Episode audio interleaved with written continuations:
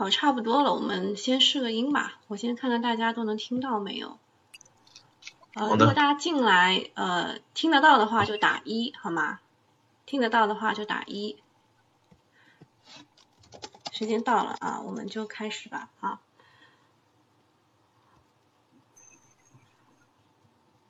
好，可以可以，大家都听得到啊。我看到大家很多人打一了。那我们今天呢，请到的是大姚老师啊，因为我刚刚询问了一下，他说呃这样叫的话会比较亲切啊。我们现在的这个直播整蛊呢，时间是每周的一二四下午的四点半。一二四下午的四点半，大家认准这个时候。然后呢，再介绍一下我们的王俊尧老师，他是申万宏源上海分公司的首席财富顾问，拥有十二年的证券从业经验，精通基本面和技术面相结合的量化指标分析和选股。那今天呢，我们也是通过了问卷星啊，收集到了五个问题啊，因为大家提问实在是太踊跃了，所以啊，从四个问题扩充到五个问题了。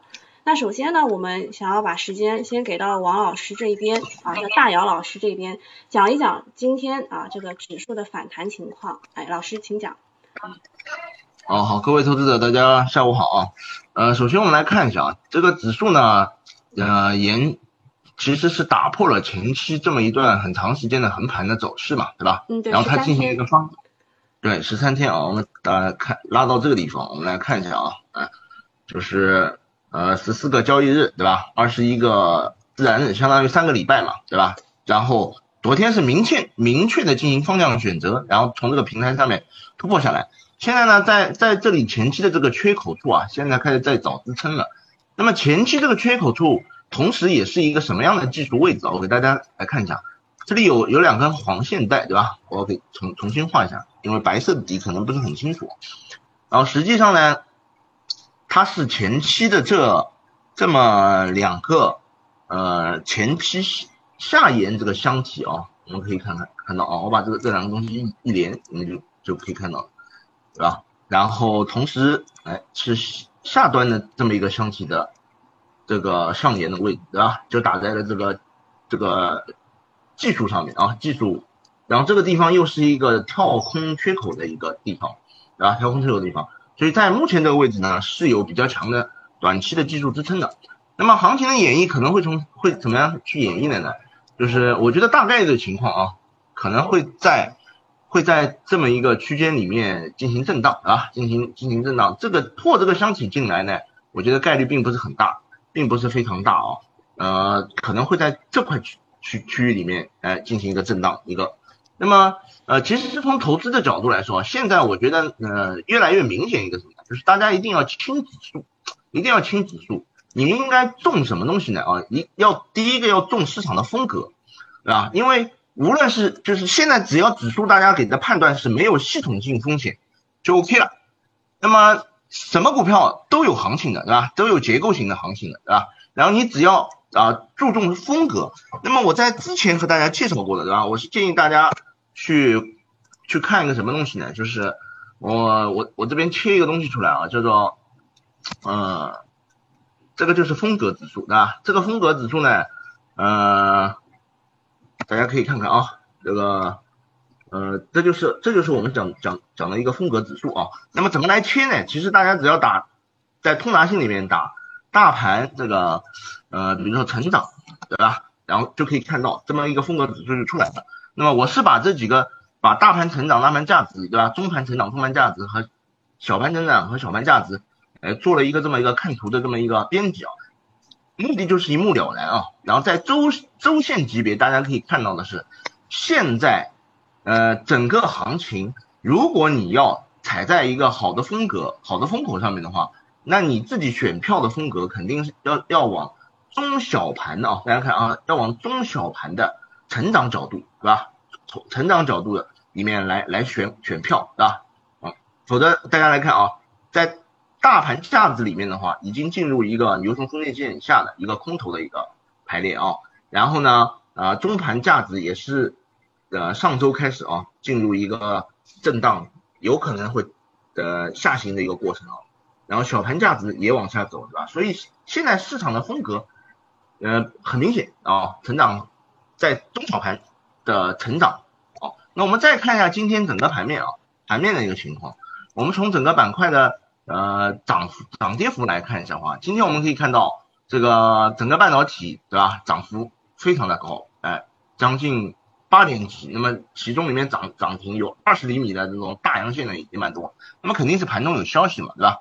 因为这个消息呢，现在还呃还无法呃比较朦朦胧的？它的来源还要还要经核实，所以我们在这里呢也不方便讲，大家其实可以可以。呃呃，可以自己到网上去查一查看看，对吧？对，因为它是外媒报道的，我们还需要核实。哎，对的，所以呢，但是就是上上面对这个就是半导体非常的重视啊，就是有有这个相关的这个消息，嗯。对，没错啊。那么这就是我们可以看到这么一个整个半导体板块今天有八点几百分之八点几的涨幅，肯定是有一些消息的刺激，对吧？那么我们再来看一下跌幅的啊，跌幅的。那么像呃这么酒店呃石油这种石油是昨天涨得比较好的，对，石油是昨天涨得比较好。我们来看一下这三天对吧？下跌过程当中也只有这个石油这个地方能看看对吧？然后还有就是今天半导体来异军突起啊，异异异军突起啊，在整个的这么一个啊行业的选选择过程当中啊，因为因为半导体里面有很多是信息。信息技术嘛，一级行业里面对吧？所以信息技术也是。这一片看上去全是绿的。对，全是绿的啊！所以我看的是三天的整个涨幅啊。那么石油是因为前两天呃涨涨了，对，呃，所以现在有个调整对吧？那么调整，那么我再重申一下观点啊，就是现在啊，大家千万不要把指数的分析放在一个太高的一个位置啊，就是要轻指数，重个股，重风格对吧？特别是重风格的选择。其实大家其实也很喜欢找那种在风口上的，比如说之前的华为鸿蒙，后来的华为 AR，今天的半导体，其实大家都都就是很很热情的来问。其实半导体今天早上先是有一个英飞凌的涨价的这个事情啊，但是涨的会比较慢一点，直到下午有这个啊就就是比较朦胧的消息出来以后啊，就是很多资金都进来了。没错。啊，那大概这就是我对大盘的一个一个观点。那我们现在就看一下，因为时间比较紧啊，因为我们今天要回答五个问题。第一个问题呢是零幺零啊六零幺八九九紫金矿业啊，这位用户说他预期想要长期持有，成本是十一块钱，他买入的原因是感觉感觉它有成长的价值。具体的问题是能否啊能就是继续持有，还是想要还是能加仓吗？哦，呃，那我就顺着这个投资者这个问问来回答啊。你说你要长期持有是吧？长期持有，那么首先我们要统一一下，你长期持有的周期是多少？有的人可能觉得一年就是长期了，对吧？但其实一年在我们看来不叫长期啊，最起码三五年以上啊，呃，才能够得上所谓的长期，对吧？那么像紫金矿业这这个股票，从短的从长期的角度来看的话啊，嗯，首先来我们来看看它的基本面。那么你长期来分析这个股票的话，要从基本面来来着手啊。然后，呃，这个股票目前其实是从呃是掌握了整个全球核心的矿产的资源了啊。然后，呃，去年的时候，它在这块地方的估值还是比较低的。现在涨到这个地方，其实呢，从估值的角度来说，已经并不是很便宜了。但是你从长期来看的话啊，有几几大的一看点啊，就是我们可以发现，它的一季度的时候，一季度的时候，它的这个整个单季的呃每股收益。对吧？然后是创创历史新高的。那么我们仔细来看的原主要的原因是什么呢？就是一个是它里面的铜，呃，它有铜嘛，对吧？铜的那个开，那铜价上有金矿，对，有铜矿，有金矿，还有锌，是吧？它的它的这个矿产储量储备还是蛮蛮蛮充足的啊。然后呢，呃，受利于一个是它的呃铜价的上涨，还有就是它在这个成本的控制上。呃，下了蛮大的功夫啊，下了蛮大的功夫。还有一个未来的一年到两年里面，这也是很重要长期投资的逻辑啊，就是它的铜的权益，铜和金的一个权益的产量的增速啊，呃，现在测下来大概是在百分之三十五，对吧？两年的复合增长会有百分之三十五左右的。那么这就意味着什么呢？这个这个公司从基本面的角度来说，它的每股收益是会。每年是会增长的，对吧？这个是很关键的啊。还有一个是什么呢？它的这这个股票有个很好的特点，就是它的股息率蛮高的。它现在的分红，你光拿它的分红啊，它的现在的股息率大概就有百分之二点七八，那基本上就是跑赢了，比银行的一些理财产品要好嘛，对吧？比一些银行理财产品要好。那么你如果站在这种角度，你说我要拿五年以上，对吧？五年以上，我觉得问问题是不是不大的，对吧？问题不大的，但你要有这个耐心啊，一定要有这个耐心，对吧？但是呃，你如果拿不了那么那么久的话，那我就要说一下了，就是从从短期呃一两个就是一两年里面来看的话，或者说从短期半年角度来来看的话，它的这个估值呢，还是还是还是很高的，因为。它的整个 PE 的水平啊呃其实不低，对吧？呃，现在在历史分位当中的百分之九十九十以上的分位，因为你你可以看啊，它其实之前从这块地方涨上来已经涨涨了蛮厉害的。就像这种股票长期持有的话，我我在这边给你提点建议啊，你就当一个学习嘛，你应该在什么时候买？就当时在二零呃，我记得是二零二零年四月份的时候，其实出了这个股票出了次黑天鹅事件。对吧？出过一次黑天鹅事件，就是他在国外的有个有个矿，然后呃有开采权，结果呃别别别的国家政府，对吧？这个这这个国家政府叫呃叫新叫巴新啊，巴新我这个没有不去分析这个股票，我都不知道是有这个国家啊。对。然后哎给他把这个权开采权，他本来有这个这个矿的开采权嘛，对吧？嗯。然后给他给嗯他要延期申申请延期，但是不给他申请了。所以这个时候就就来黑天鹅了，对吧？就是在你看啊，这个就是在这这段时期里面，也伴随着当时的大盘也不好啊，对吧？砸下去的。这个时候，你如果作为一个长期价值投资的时候，这个时候是一个好的安全边际了。为什么这么来讲？我给你简单看一个东西啊，呃，你如果做呃长期投资的话，一定要用一个东西叫做 PE，PE 或者 PB band 这个东西，对吧？我我我切出来看一下啊，呃。我觉得大家有有问题说这个要收费吗？这个 P E P B band？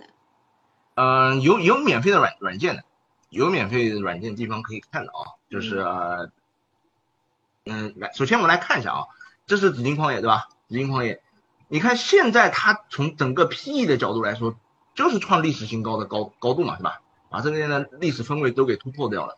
然后比如说我们说它是一个重资产的，所以我们看去我们用 P B 来看啊，对吧？重资产 P B 来看。你再反过来来看，当时四月份的时候，它是在整个 P P B band 的这个二十分位这个位置，然后是在这个呃，我们如果打打 P B 的这个均值，对吧？取负的一倍标准差，在这个位置啊，它当时是在这个位置，所以这个时候是有足够的安全边际的，对吧？长期投资一定是好公司加好价格，哦，好公司加好价格，这个是很重要的，就是你。这可能是个好公司，这这是个好公司啊。从基本面的角度来说，但你现在看，你要如果在这个点位上，你说你要拿很长时间，那我觉得你可能的代价就是你要花很长时间，它你就你就看中它每年百分之二点几的这么一个收益了，对吧？就是股息率的收益，它可能会在这个地方横很长时间，啊？横很长时间。那么短期会有什么催化呢？就是呃，现在有可能说啊，就是二零啊。就是二零二零年四月份那个那个矿权，有可能通过呃交涉啊，国际仲裁啊，有可能会把这个开开采权再给呃弄回来，对吧？弄回来，那么这可能是是一个看点，对吧？还有一个就是它的整整个的呃整个黄金啊或者铜价的这个上涨，对它的这么一个对他们这个影响，对吧？但是总体来说的话，我是想啊，长期拿的话呢，这个位置的性价比是不高了啊，非常不高的。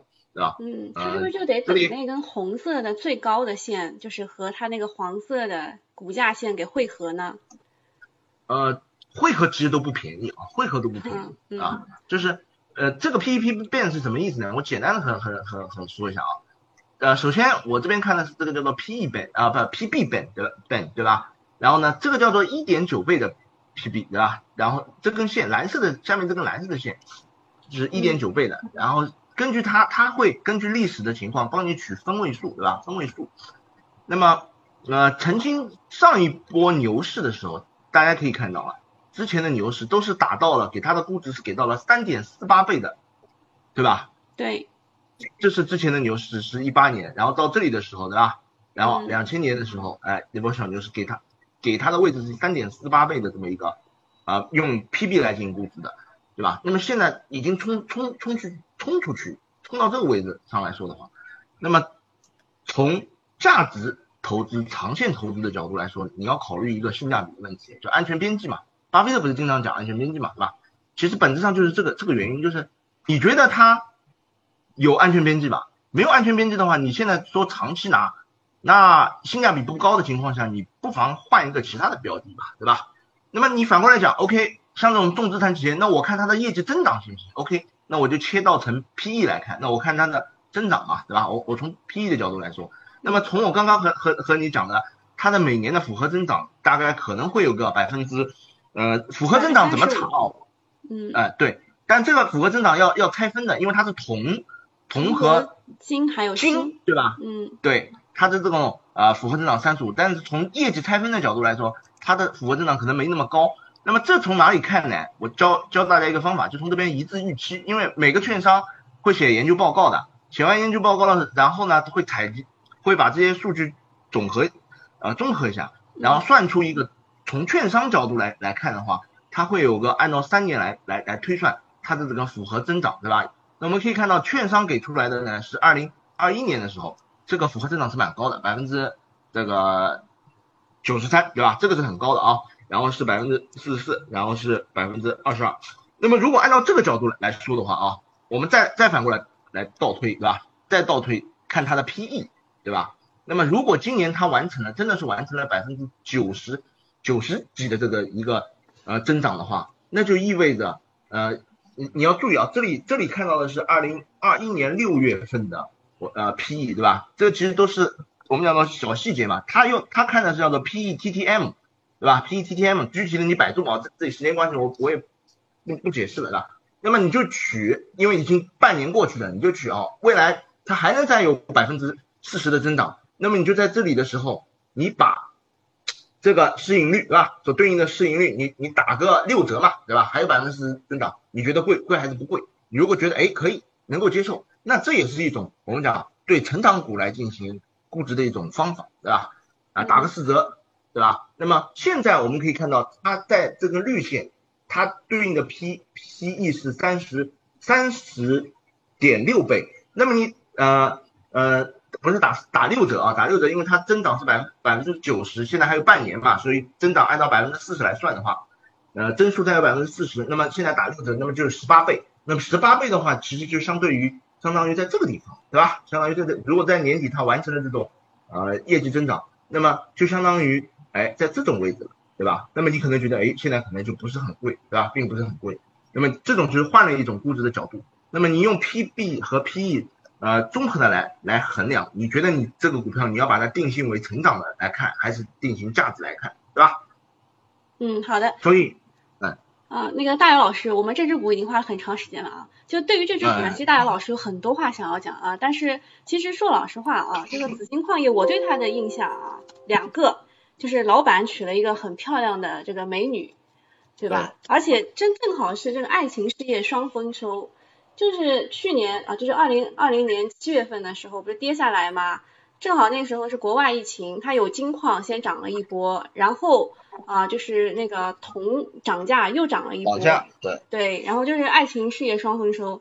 但现在这个呃，就确实啊，就总结一下，就是好公司但不是好价格啊。对，价格贵啊啊，所以你长长期持有的，你觉得你的逻辑站得住脚了？你觉得站得住脚，那就用时间去换了，对吧？用时间去换啊。对，好，那我们第一个问题就解决了。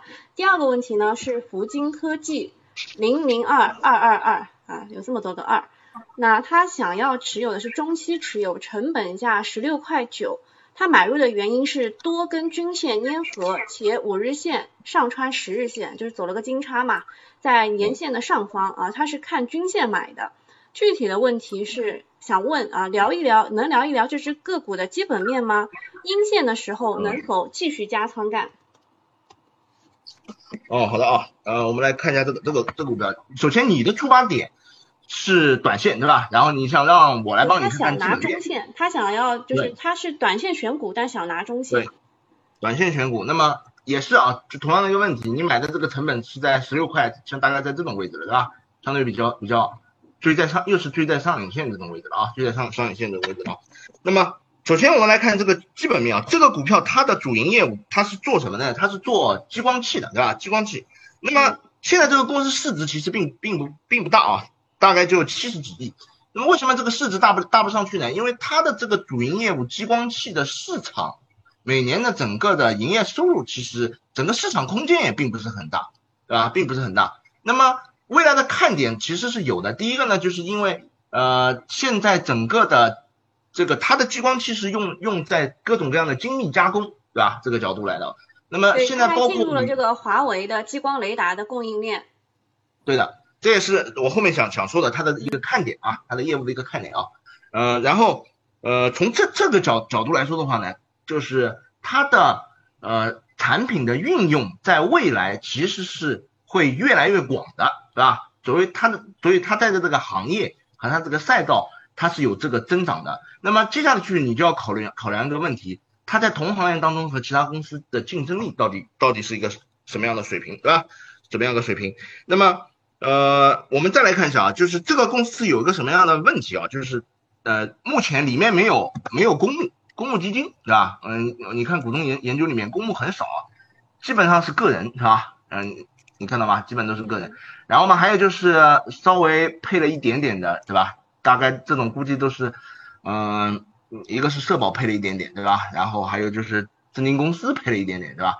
那么没有基金，嗯的这种样子的公司有一个什么样的问题？就说明它的基本面你要去，嗯，把它研究透啊，这个难度系数其实比较大的，因为基金公司都不去研究它，对吧？就是我们平时选股的时候，有个有个有有个小技巧可以和大家讲，就是说先会去看一下它的股东，看看里面有没有。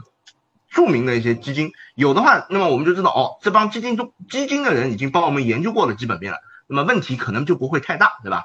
那么像这种里面没有基金的哦，那你要特别要擦亮眼睛了啊。那我们再往底下细致来来看的话啊，它的有几个问题呢？就是它的呃存货的变现的这个天数比较长，对吧？存货变现就是它的它的存货要消化出去，这个是比较长，有可能它的产品。并没有，并没有那么供不应求啊，对吧？那么，呃，这也是个风险。还有个什么风险啊？它的股东在减持，管理层也在减持，这也是个，呃，也是个短期的这种风险，对吧？那么这就是它的基本面的整体的情况，就是赛道是一个未来的好好赛道，因为它的产品未来运用的空间会越来越广。接下去它要通过，你要看的什么？你要紧盯的是看它有没有通过提升自己产品力，并且扩大自己的产品应用的。应用的点就包括刚刚主持人也提到了，对吧？它的未来的看点是一个是 V 呃 AR AR，AR 那一块的看点，还有一个就是激光 VR 的小批量的出货了。对的，这个已经开始。那么这一块呢，很重要的一点，你从行业呃长中长线的角度来说，你要盯它，对吧？你不能说呃，就是我们说啊，就是中小投资者难投资难的角难就难在这个地方，你不太适合于去做。呃，这个地方我们叫做左侧的，对吧？左侧的，你最好等它起来，确定啊，这块东西已经已经开始给他公司啊创造收益了，已经在他每股收益里面有一体现了。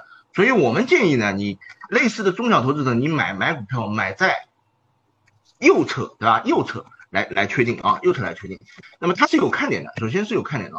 那么按照这种基于这种情况下呢，来，我给个给个判断啊，给个判断。这块地方你就把它作为防守区间，对吧？因为你是技术面进去的，对吧？你一定要也要把技术面作为防守的防守的点，对吧？那么像如果它这边磨磨叽磨叽，然后把这边跌穿了下来了，那你要考虑止损的啊，一定要考虑止损。这就这就说明什么？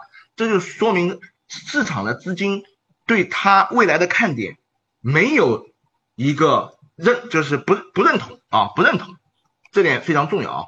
好，如果说你在这边已经买了，我建议你不要下跌去补仓，下跌补仓是很多散户非常不好的习惯啊！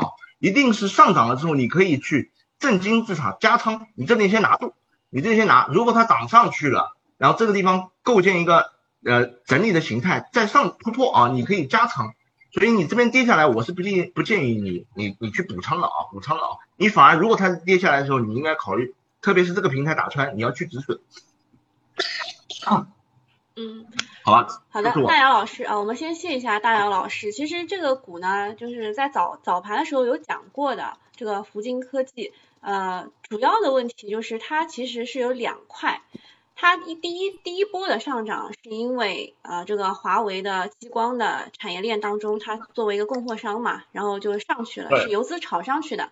然后呃就是前两天的这一个涨停，是因为上证报发了一篇文章，说它互就是就是筛选了互动易当中的所有的这个跟华为 AR 有关的，说这个福金科技已经在 AR VR 的这个领域当中有小批量的出货了，对，所以它就也踩上了另外一个风口。呃，就是对它的观察，其实就是它就是之后踩风口的这个能力了，对吧？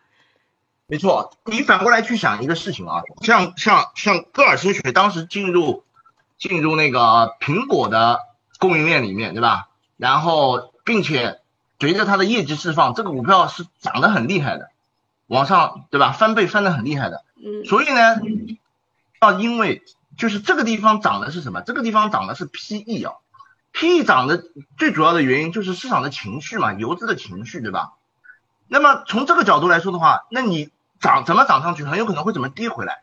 我们普通投资者遇到的问题就会在这种位置去追，然后然后可能去追，追完了之后套了之后，然后去补，补完了之后然后重仓，等它稍微给你解点仓，你走了，这就是很多，特别是散户会会做亏的很重要的原因啊。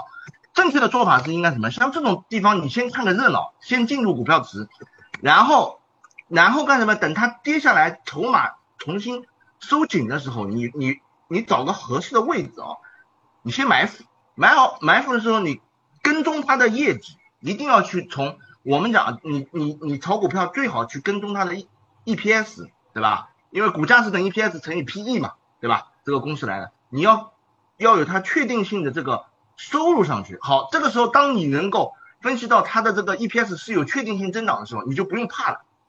即使 PE 往下跌，没关系，没关系，它只要高速增长，我就能拿，对吧？如果 PE 涨，你就叫做戴维斯双双击，对吧？你就可以拿到戴维斯双击。然后一旦技术点位突破关键的位置，你就加仓。啊，正确的操作思路应该是这种样子。像这种短线的这种这种。这种打法其实是很难把握的，对吧？因为你竞争的对手，你是比你资金体量大、信息优势、跑道快的这种游资，对吧？我觉得是很难很难和他们抗争的。你要以以弱者体系，冯有一本书嘛，对吧？嗯，就是冯有讲弱者体系，你要以这种方式方式去去想想你的竞的优势在什么地方，对吧？你的优势就是，哎，你确定了它的 EPS 能往上涨，你是赚机构的钱、基金的钱。啊，你赚的是你不是赚游资的钱，我们赚不了游资的钱，好吧？我补充一下。好，那我们现在看第三个问题，零零二二八六宝林宝，之前呢也是一只明星个股，就是游资喜欢上的一只个股，啊，炒的基本面呢就是代糖，它买入的成本价是十二块一，预计想要中期持有，啊，它买入的原因是代糖的需求增加。宝灵宝是元气森林的供应商，工厂还在扩产提价。这元气森林啊，因为我不是九零后啊，然后我就没有买啊，就是我一开始没有买来喝，要四块多还是六块钱，我觉得太贵了。我买。后来我买来喝以后也没有觉得多好喝啊，反正就是这个代糖啊，九零后零零后们啊很喜欢喝。那具体的问题就是这个股还能否继续持有，能够拿到什么时候？代糖服务的门槛高不高？护城河深吗？嗯呃，不深哦。为什么这么这么来讲？我直接回答的比较直接哦，不深。你去看它的它的整个业务的结构，它的毛利率极低，它的毛利率只有百分之八点几，对吧？就是嗯非常非常低。那么在这种毛利率极低的这种情况，你再看它的整个的净利的情况啊，嗯，就是。我先我先来讲一下，就是一个股票中长期持有，特别是长期持有，本质上是你去赚它的 ROE 的钱，对吧？净资产收益率的钱。你你拿的越长，你的整个股价的这个收益就是无限的往 ROE 的水平去靠。那么像这个股票，它的 ROE 其实是很很低的，你可以去查一下它的，我查了一下，它的 ROE 大概在只有它的 ROE 只有二点几啊，二点七八这个样子，而且常年维持在这几年都是三点几。呃，三点三二一直到二点七八这个这个样子。那反过来讲，就是你这个东西，你去你你买这个公司嘛，对吧？你长期持有，它的这个收益率都比不上银行的理财产品，你还要承担它的波动的风险，对吧？那那首先它就不是一个长期持有的一个标的，对吧？那么再看它的这个主营业务，它是一个代代糖类的东西，就有个股票叫百百润股份嘛，对吧？做香精的，然后这个香精的东西和代糖还不一样，香精它要和和这个食品企业啊，它有个深度绑定的，对吧？你这个食品企业你要搞搞一个新的产品研究，那你要很长时间和这个百百润你要沟通，然后和他一起参与研发，保证你生产出来这个食品的口感啊、味道啊什么都好。那么代糖给人的感觉其实就是这种感觉，对吧？很简单，你去看看他他的供应商有有有呃呃，他的客户不是供应商，他的客户有可口可乐、百事可乐，对吧？伊利蒙牛都有。你觉得这种味道其实都是一样的，对吧？都是一样的这种。然后，所以它和客户的深度绑定其实是很少的。那么在这种情况下，就不太具有很深的客户粘性，也就没有所谓的护城河，对吧？没有护城河。那么像这种股票，首先你看 ROE，我先给你一个。我的一个经验值啊，ROE 低于百分之十三，就是 ROE 的增速啊低于百分之十三的股票，你都不要去考虑有有什么长期持有的这种价值分析的价值。那讲到这个茅台，不是 ROE 也跌下来了吗？ROE 呃，茅台跌下来了，对吧？但是跌下来的也也不低啊，你看看，你看看茅台的啊啊，我我查一下好吗？茅台的。ROE 有多少啊？ROE 就好像本来说是百分之十五吧，这一次好像是因为它那个税的问题，好像只有百分之十点五。啊，这个白酒肯定对茅台啊跌下来绝对是没有没有问题的，因为 A 股没有任何一个商业模式会会好于白酒，白酒里面最牛逼的就是茅台，只不过现在也是贵嘛，对吧？也是贵啊。那么等到便宜了，绝对又是可以重新去去去去。呃，上车的一个好好的时机啊，是吧？因为历史上讲茅台鬼故事的时候很多的，是吧？包括什么当时塑化剂啊，然后什么限限制三公消费啊，这种时候，越是这种时候，就越是一个好好的一个上车的机会啊，对吧？特别是特别是茅台啊，然后我我再看一下茅台的现在 ROE 是多少？嗯，你看啊，现在的茅台的 ROE 在也不低啊，二十七，也不低啊。嗯。就是一季度的 ROE 的 TTM 就是二十七，大牛股就是这个特点啊，大牛股的特点就是长期 ROE 保持在经验值十三以上，这种股票你才有有价值去分析啊。那么像这种游资去炒，你有什么去好好好好他们和他们玩嘛？一共就三十几亿、四十亿不到的市值，对吧？然后当然游资去可以去可以去搞它，然后你要去赚游资的钱，你要有。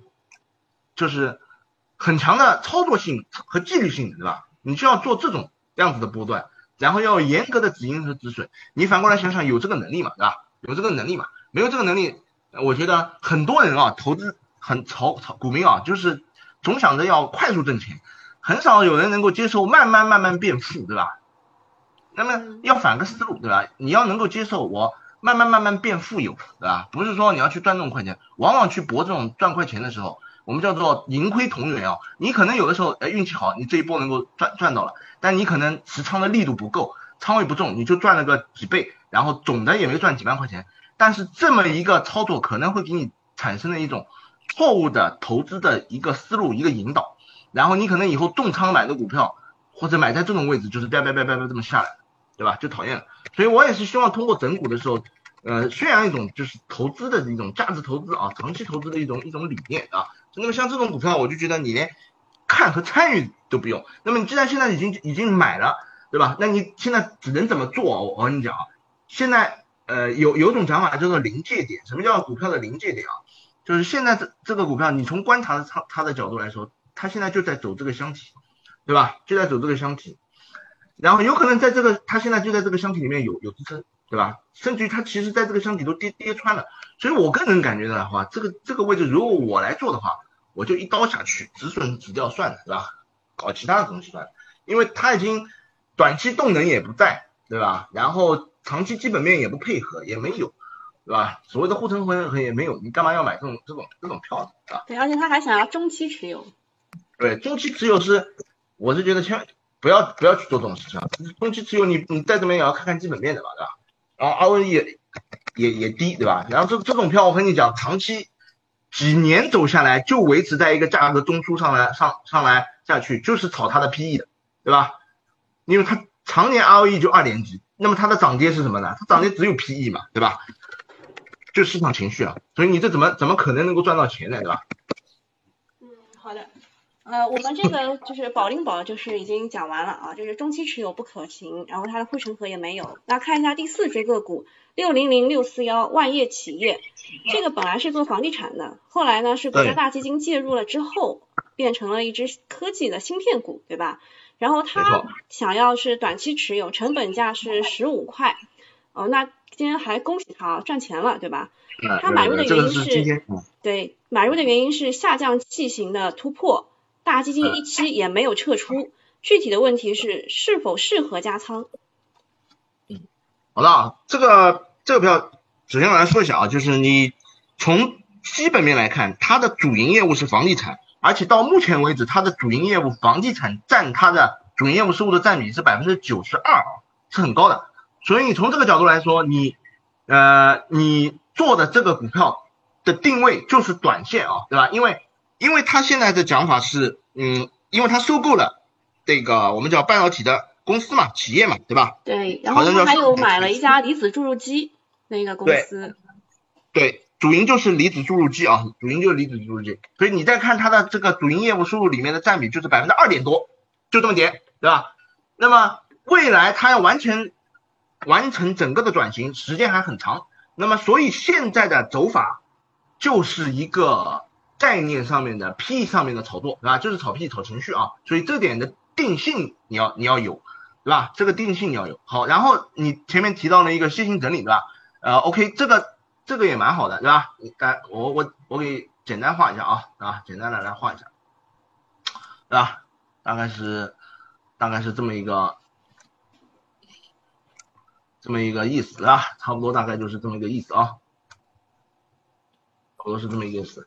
那么在整个的这个整理的过程当中，我给你一个，就是我们从短短线技术的角角度来说啊，像旗形整理也好，楔形整理也好啊，最好的买点不是打在这里的位置，而是来一根大阴线的时候，这种位置是非常好的一种买点啊，安全边际非常高的，对吧？然后同时我们如果再来看这个的话，你可以看到它也有一个零，呃，有一个整理的呃区间，对吧？在这种整整理的区间，我们有个专业的词，在它的这个整理区间的下沿的位置，我们叫做临界点，对吧？临界点。那么结合我刚刚和你讲的，整个楔形整理的大阴线位置，在碰到临界点低位的时候，要敢于在这种阴线位置去买，对吧？敢于在阴线位置去买。好，接下去你现在很好的一点是你你赚钱了，但是你买的位置也也也也也不低，对吧？好的位置应该就是在这种位置的时候买，对吧？成本是多少？十五。成本啊，十五啊，那蛮好蛮好，很好。我觉得这个位置那个很好的，十五的十五就是在这这种临界点的位置啊，对吧？就是这种单根大阴这种临界点的位置啊。这个投资者我要表扬一下，就是短线的这个点点位选的非常好，就是我们平时讲的这种短线的临界点位，对吧？然后没有去追涨，没有去追涨啊。能够管得住手，非常好啊！现在这上来了，接下去你的操作是怎么样的？从短线的角度来说，你要看这里突破，突破上去，回踩的阴线加仓，对吧？回踩的阴线加仓上去你就拿住，对吧？单单个股票加仓的仓位不要超过你总总资金的百分之二十到二十五，就 OK 了。把握住这个原则，然后加上去的时候是，就比如说你在下面买个十万股。你上面千万不要给我买二十万股，你买个五万股，对吧？就是正金字塔的，越往上面买的越少。以这种方式加仓，长期你这么来做绝对不会有问题啊。然后定性是短线，炒的是市场情绪，突破之后你就拿，对吧？拿到什么时候，你发现它加速上涨，加速上涨的时候，然后突然来了一根，比如说放量的阴线啊，或者放量的。大的就是突兀的这种样子的阳阳线啊，像这种特别放量的这种，走掉一些，对吧？走掉就 OK 了，然后动态止盈跟踪就可以了啊。所以这个挺好，就这笔交易啊，我觉得从交易的角度来说，也是一个非常好的、值得参考的啊，值得学习的啊。对，这位投资者被表扬了啊，被大姚老师表扬了。好，我们时间关系啊，我们看一下第五个问题，歌尔股份啊，以前叫歌尔声学，零零二二四幺，他想要的是也是一个短期，他想要炒的是华为 AR 的概念，然后买的成本价是三十九块四毛五，问可以继续持有吗？啊，歌啊歌尔歌尔股份这个股票的基本面非常好啊，非常好啊，呃，首先我想它的市值市值现在是一千多亿啊，嗯，投资者可能有之前有个。可能会有个疑问啊，你看啊，这一波啪涨上来，现在跌下来又涨到前期这种位置了，可能会觉得，哎呦，哎，我为什么会觉，呃，大家老师为什么会觉得，哎，便宜呢，对吧？不贵呢啊？因为大多数的人是看的是看的是什么呢？所谓的贵和便宜啊，看的是股价，对吧？是这么来讲的。你们看股价就错了，一定要去看它的估值啊。说怎么来看估值？之前我和大家就就讲过的，对吧？就是。这个我们叫做 P E 的这个 PE，对吧？PE、PB 倍嘛，对吧？因为这个公司它的业绩增速是是很高的啊，它的呃三年复合增速，呃今年会有百分之四十的复合增速，然后啊呃明年会有百分之将近三十。对吧？这在哪里看？就是在这个地方有个叫一字一字预期的地方，对吧？一字预期，对吧？我整股都是教方法的啊，对吧？我整股都是教大家方法。大家以后也可以按照这种思路来看，你看，今年的，对吧？一致预期用两种啊测算，一个是保守点的是四十四十多，然后基金点呢是将近有六十六十多的，对吧？这个是用啊机器学习的算法来测的，对吧？那么在这种情况下的话，你再反过来来看它的整个的 P E 变的话，在这个位置啊，现在已经一年过了一半了嘛，对吧？那么还有将近。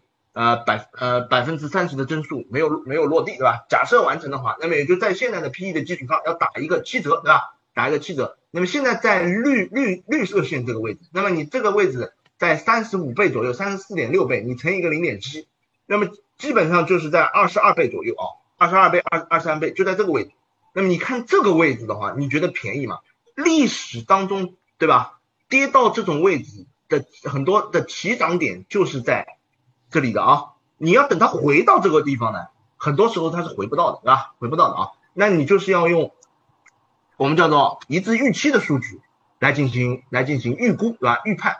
所以像这个这个股票，首先它的基本面是肯定是 OK 的，因为它已经是全球这个 AR VR 的这种呃，还有叫包括无线耳机啊这种电子元器件的的制造商的龙头。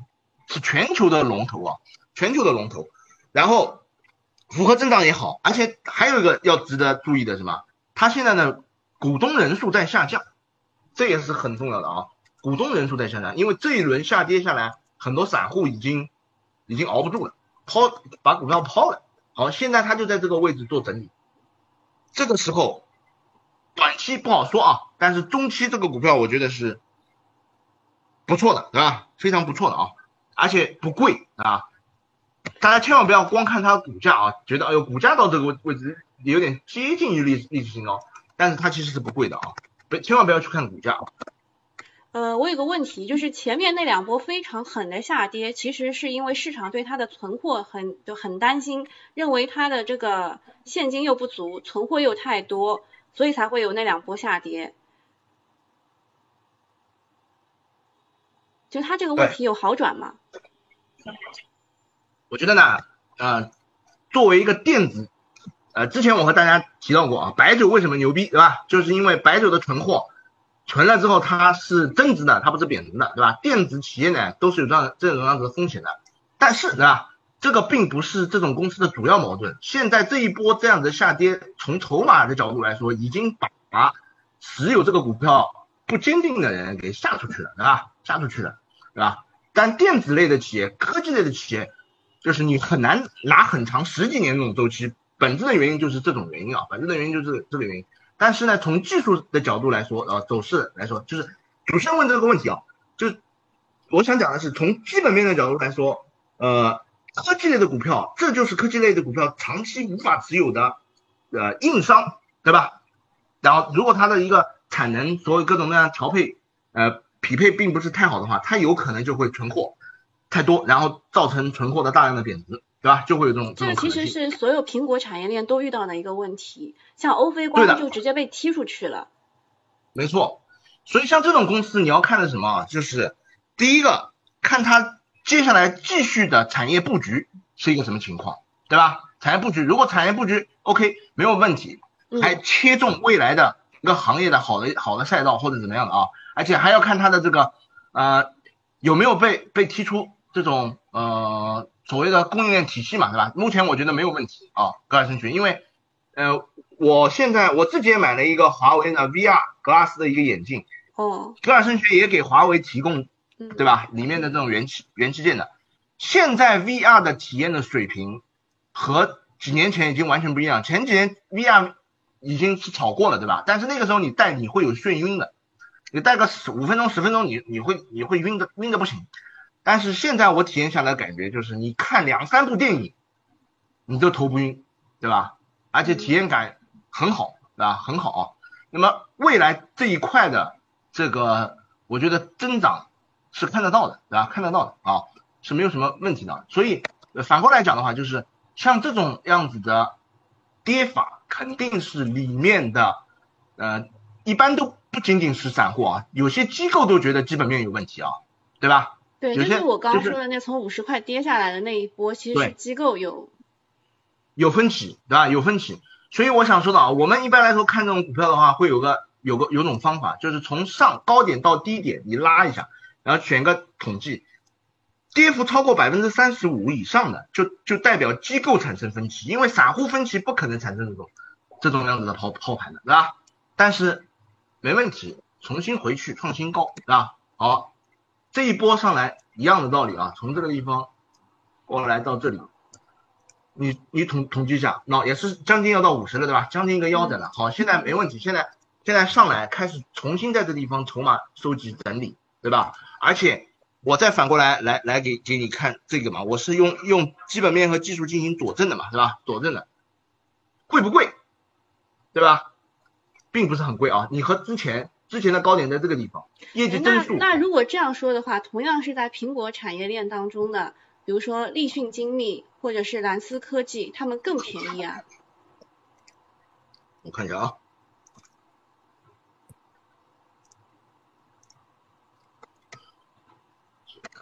直接切这个啊，这个就是呃。它这立讯精密的前期走势和歌尔声学就歌尔股份是一模一样的。哎，说一下啊。因为我们现在已经拖堂了，索性就拖久一点，正好那个大姚老师要给我们讲干货。嗯，真的是就是纯和大家讲干货，对吧？也其实边整股就是边把投资的理念和思路和大家大家讲的嘛，对吧？我们来看一下这个立讯精密啊。这个是二十几倍的，对吧？二十几倍，它这个大概有多少啊？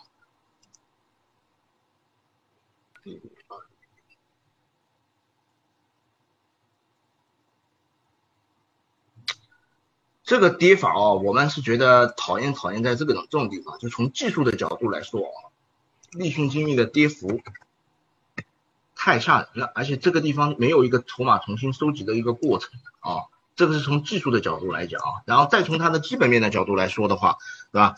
呃，立讯精密呢，呃，消费电子对吧？消费电子，那么主要是就是我们讲是呃汽车汽车领域的一些一些连接件啊、通信件啊这种东西，我觉得相比之下，它的一个赛道的一个一个和 VR 和 AR 的这种。这种呃给人的这种嗯行业的增速的预期啊，我觉得是是不够的，对吧？不够的。其实我觉得汽车也是非常好的一个赛道，只不过现在是由于天风证券的赵晓光他一直在吹 AR VR，从四月二十五号他就开始吹了，所以就涨的是歌尔。这个很重要啊，因为行业的你要想到行业的这些领军的投就是呃。研究员他们的路演能力的非常强的，他们每天在整个市场当中的什么公募啊、私募啊这种地方的路演号召力，对吧？是非常大的。所以我们是在不知不觉，然后又是在慢慢的、逐步的验证正循环之下，认可了 ARVR。没错，没错啊。所以也也有一个非常重要的东西啊，我们我们不是一再强调的，对吧？是基本面和技术面要相互结合的来做，你不能呃，特别作为我们普通投资者啊，你不能说你纯看基本面，好。怎么好怎么好，然后你就孤注一掷的去去买，不行，因为它便宜了会再便宜。对，所以你看，像从形态的角度来说，这轮下跌，对吧？这轮下跌，它筹码筹码很散嘛，然后然后涨上来的时候，这边筹码没有一个再次集中的一个很明显的集中的一个过程啊，没有一个集集中的过程，然后再加上从风口的这种角度来说，行业的研究员的角，行业的研就是顶顶尖新财富这些研究员。最近一直的风向，对吧？包括风口也在往 AR 和 VR 这个地方来讲，所以这个时候你就可以基本面和技术面做作为一个配合来来做，对吧？就是像这种票的话，还记得我刚刚就和大家说的，也有一个小的旗形的一个整理的一个结构，我简单画一下啊，简单的来画一下，我们这种拖堂没关系的啊，哎，没有关系，因为后面没有人。啊大家看啊，这种专业的讲法叫做波动收缩。你看啊，它一波上来，这波上来，然后往下调整一下，再上来，这波的调整要小于这一波，这波上来，这边调整越来越小，对吧？这个叫做波动收缩。波动收缩从技术的角度来说，就是筹码越来越紧的一个过程，一个收集的紧的过程。然后好的位置就是在临界的临临界的低点的位置的大阴线位置去去布局它，啊，布局它。就比如说，有的人说，哎，你是不是马后炮？不是啊，其实你看，如果我画这根线，我是把这三个点的，我把这两个点的低点一连，就能够就能够产生了。我我拿这个这个这个线来画，对吧？我拿这两个点的低点我连一下，对吧？我连一下，是不是？这就产生了一个一一个这样子的一根线嘛，对吧？然后和上面的这两个高点一连，这里的大阴线就是很好的短期的技术买点。再回忆一下刚刚我表扬过的那个投投资者，对吧？买的那个叫什么万业企业的，也是这种模式啊，就千万不要在这种地方去追它的高啊，短线的追这种高，这又是有个明显的波动收缩的一个动作，在阴线的位置去买，然后你自己的短线的安全边际也高，然后呢，同时。然后这个股票的基本面又 OK，对吧？又又又挺好，对吧？当然你也不要去执着于说，啊啊，之前大家老是说它的这个啊增速会有怎么样，因为有可能到时候增速不及预期了，对吧？那怎么办？如果它增速不及预期，从技术的角度来说，肯定会提前表现的，对吧？它先给你跌一下，所以从技术面的角度来说，你要选择自己的入场点和自己的止盈和止损点，对吧？所以。股票投资其实就是你一定要选择好的标的，对吧？好的标的，然后拿这些标的你做短线也好，波段也好，长线也好都 OK。切记不要拿之前的有个投资者不是拿那个什么宝灵宝吗？类似的这种，还还有我记得上个星期我分析的几几个股票，我之前也也说过嘛，基本面都一塌糊涂，对吧？对。你何必呢？你又不是有有很多资金，你完完全全可以选择。基本面又好，对吧？又有热点，又有题材，又有风口。然后呢，同时自己只要稍微学点技术，学个一两招，对吧？你用均线也好啊，你用波浪理论也好，你用这种形态理论也好，都没有问题，对吧？然后不要去追高，然后设好止盈止损，找找好临界点买入就 OK 了，对吧？这种样子，我觉得长期是没有长期投资也好，投机也好是没有问题的啊，没有没有太大问题，对吧？因为你是站在本身基本面 OK 的角度来说，对吧？股票已经给你给这个范围已经框的框的很小了，对吧？就是目前啊，我给大家讲个小知识点啊，目前两市能够有长期投资价值的股票不超过百分之十。什么叫做长期投资价值？就是这些股票具有价值创造啊。有的投资者可能听会比较懵啊，什么叫做价值创造啊？你这讲的太学术化了。很简单，就是这个。公司的 ROIC 大于 WACC 什么意思？就是它的资本投资回报率大于它的融资成本，对吧？因为所有的上市公司经营，它不是上市要融资嘛，对吧？融资都有成本，它有的借钱怎么来的？所有的资金它都是有成本的。WAC 就是通过比如说股权啊、债权啊各种各样的方式借来的钱，它的融资成本有多少？好，那么这个融资成本一般来说啊，大概会有个百分之九到呃十五左右啊，啊，一般来说是九到十五这种左右。然后你再看它看它的 ROIC，如果 ROIC 大于不了这个 WACC，这就意味着什么？他借进来的钱连利息都不够付，对吧？就是这么一个很很简单的这么一个逻辑嘛，对吧？其实投资很重要的角一个就是不需要太多的知识，你要有点常识，这就是很简单常常识，对吧？你你你刚刚一讲，我就想到了茅台。对呀，茅台就非常好呀，对吧？其实还是这个在行业当中的地位，还还有就是它的商业模式决定的。对，商业模式，对吧？这种决定的，你说的主持人讲的很对啊。那么用这么一个简单的指标一筛，目前两市就只有四百多家，四百多家具有这样子的这个我们讲的价值创造的能力啊。然后你在里面把把主营业务不清晰的刨一刨，毛利率低的刨一刨，然后几年的比如说净利润增增速的再刨一刨，然后你这个看看手里面也就那么只有两三百家的，对吧？可能只有一百来家的股票了，对吧？稍微看看。然后你再结合点技术面，这样的话，你输钱的概率其实是极低的，极低的，对吧？那怕就怕什么，动不动呃 MACD 金叉了，然后背离了，怎么样？然后你也不管它，呃基本面是什么样子的，对吧？然后你就给给我买进去去了，然后干进去了，对吧？然后而且操作的方式还是错的，对吧？然后是比如说套了，然后加仓，这种是很很很错误的这种这种方式，对吧？那你说长期来看，怎么可能投资成功嘛？怎么可能挣到钱嘛？对吧？就这这这都是问题啊，像戈尔戈尔不错的，对吧？不错的，但主持人刚刚讲的这个问题确实是个问题啊，所以呃，就是存货过高啊，现金流过少。其实我当时问了一些在戈尔工作的人，他们是说啊，苹果没有给他们钱，就是他们的下游没有给他钱，所以他们就在拖他们的上游的钱。啊，戈尔有非常强的供应链上游的挤压能力，对吧？这也是。就是呃大客户订单模式的一个一个一个问题，对吧？它和下游的议价能力低，但是呢，它有比较强的上游议价能力，它可以转嫁啊，可以转嫁。这个这个就是要牵扯到很深的这个细下去的这种分析了啊，细下去的这种分析。嗯，对，我们今天时间差不多了，时间差不多了，大家准备去吃晚饭了。嗯。呃，那我们感谢一下大姚老师，今天给我们分享了特别多的干货。我们的第一财经 VIP 的 APP 当中是可以有回看的啊，大家可以去看一看，然后做好笔记，好吗？好，那大姚老师再见了啊。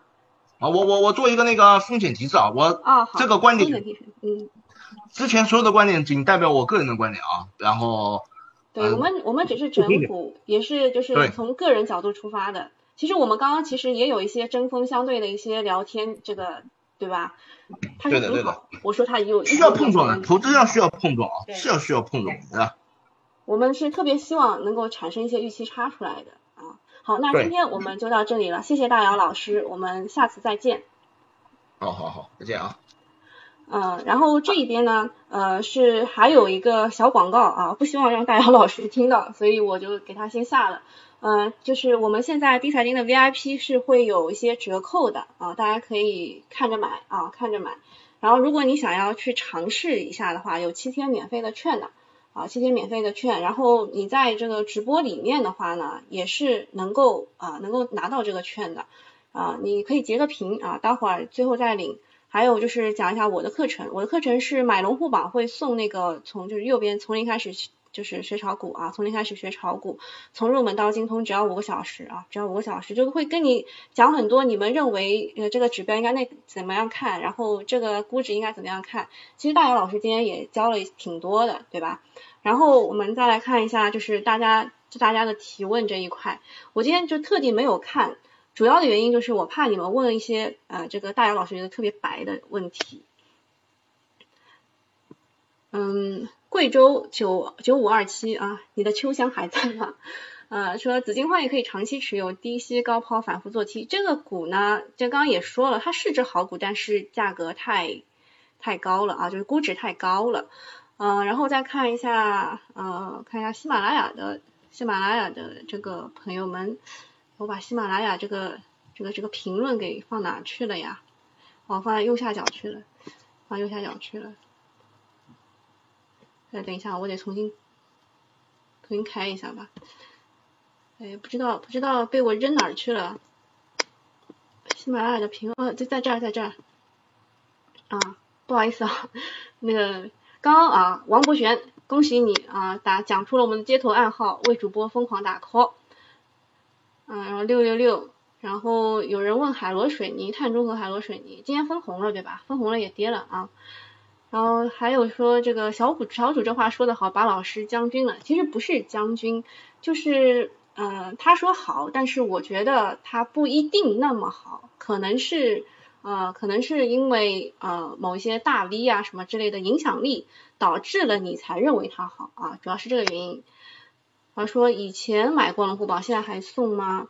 你买的是这个，如果是飞亚飞的白话龙虎榜的话，现在不送。如果你买的是我的课程的话，你可以去联系客服，客服叫这个呃叫做一财二三三三啊，就是拼音 Y I C A I 二三三三，你可以去找他咨询。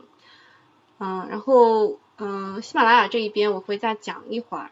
嗯，这个一财的我先我先退了，好吧？因为那个有一些比较敏感的，我怕我们老板，对吧？好，就这样啊，拜拜。